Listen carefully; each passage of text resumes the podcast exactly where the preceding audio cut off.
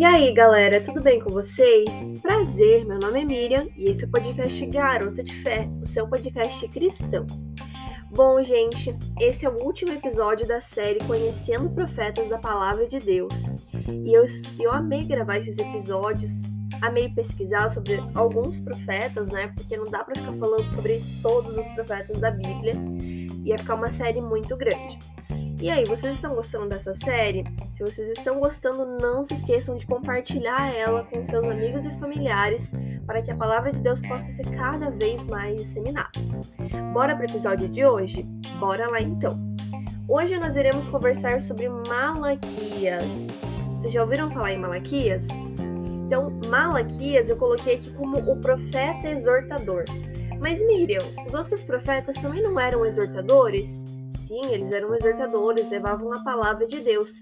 Mas Malaquias, em específico, foi um profeta muito exortador, gente. Ele foi o último dos doze profetas menores, né? Ele profetizava para os judeus que retornaram do cativeiro lá na Babilônia, né? Entre 440 a 420 antes de Cristo. O tema de sua mensagem é a decadência moral e espiritual de Israel após as reformas feitas por Esdras e Neemias. O povo israelita agora já não levava Deus a sério, tipo, ah, que isso, Deus, né, capaz. E o povo israelita, o povo israelita estava impaciente, aguardando apenas a vinda do Messias prometido. Então é aí que também Malaquias exorta Israel. E gente, que coisa, né? Deus amava tanto Israel e Israel virava as costas para ele. E tem determinados momentos da nossa vida que a gente é assim também, né, gente? Deus nos ama demais, Deus sempre nos ama, né? E daí tem momentos da nossa vida que a gente acaba virando as costas para Deus. Mas isso é muito errado, né? É, agora, algumas curiosidades sobre Malaquias, que eu sei que vocês amam curiosidades e eu também amo. Seu nome em hebraico quer dizer mensageiro do Senhor. Olha que interessante, gente, né? Esses, os nomes em hebraico também, eles têm significados muito, muito fortes, né? Então, se você for ver Isaías, Malaquias, Samuel, enfim, entre outros nomes, tem significados muito, muito bonitos. Então, sempre quando vocês forem fazer estudo da Bíblia, fiquem atentos aos nomes, porque é muito importante, gente muito importante mesmo a gente saber os significados dos nomes, pesquisar.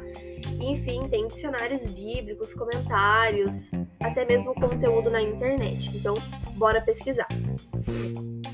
Malaquias é considerado um profeta menor pelo tamanho de seus escritos. Não sei se vocês lembram, mas no episódio passado, né, dessa série, eu estava dizendo que Isaías ele é considerado um profeta maior pelo tamanho de seus escritos. Então, Malaquias seria um profeta menor pelo tamanho de seus escritos e não por, sei lá, reputação, não tem nada a ver, tá bom, gente? Isso aqui é relacionado ao tamanho de seus escritos.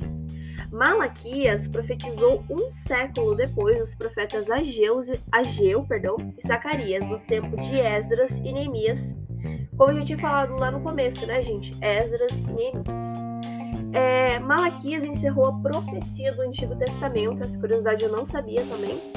E, é, e Malaquias escreveu seu livro cerca de 450 antes de Cristo. Muito tempo, né, gente? 450 antes de Cristo. Malaquias, né, assim como Isaías, também foi um homem muito usado por Deus. É, aprendemos, aprendemos com ele que devemos levar a mensagem do Senhor por mais dura que seja, né? Então, Malaquias recebeu uma mensagem muito dura do Senhor, né? De falar para Israel lá certas coisas. Se você for ler o livro de Malaquias, gente, só tapa na cara pro povo de Israel. E era uma mensagem muito dura, mas mesmo assim ele levou. E isso, uma atitude muito bonita, né, gente? Por mais dura que seja, ele levou. E assim também deve ser com a gente, né? A gente deve levar a mensagem do Senhor, por mais dura que seja. Uma passagem muito conhecida de Malaquias seria essa aqui, que eu vou fazer a leitura agora. Pode um homem roubar de Deus? Contudo, vocês estão me roubando e ainda perguntam: como é que te roubamos? Nos dízimos e nas ofertas. Gente, aqui tá falando dos dízimos e das ofertas, né? Que até nisso o povo israelita estava roubando Deus, gente. Nossa, imagina. Horror, né? Mas essa foi a edição de hoje, galera. Eu espero de coração que vocês tenham gostado dela. Então, se gostaram, não se esqueçam de compartilhar com seus amigos e familiares. E semana que vem vai ter uma série nova, né? Vai ter os feriados aí. E também, eu acho que vou fazer algumas mudanças aqui, mais algumas mudanças. Mas então é isso. Sigam o Insta novo, gente. Tem Insta novo do podcast. Eu vou deixar todos os links aqui na descrição para vocês conseguirem conferir. Só vocês clicarem aqui embaixo para outras informações. Beleza? Que Deus abençoe muito vocês e até o próximo episódio do podcast Garota de Fé, o seu podcast cristão. Tchau, tchau, galera!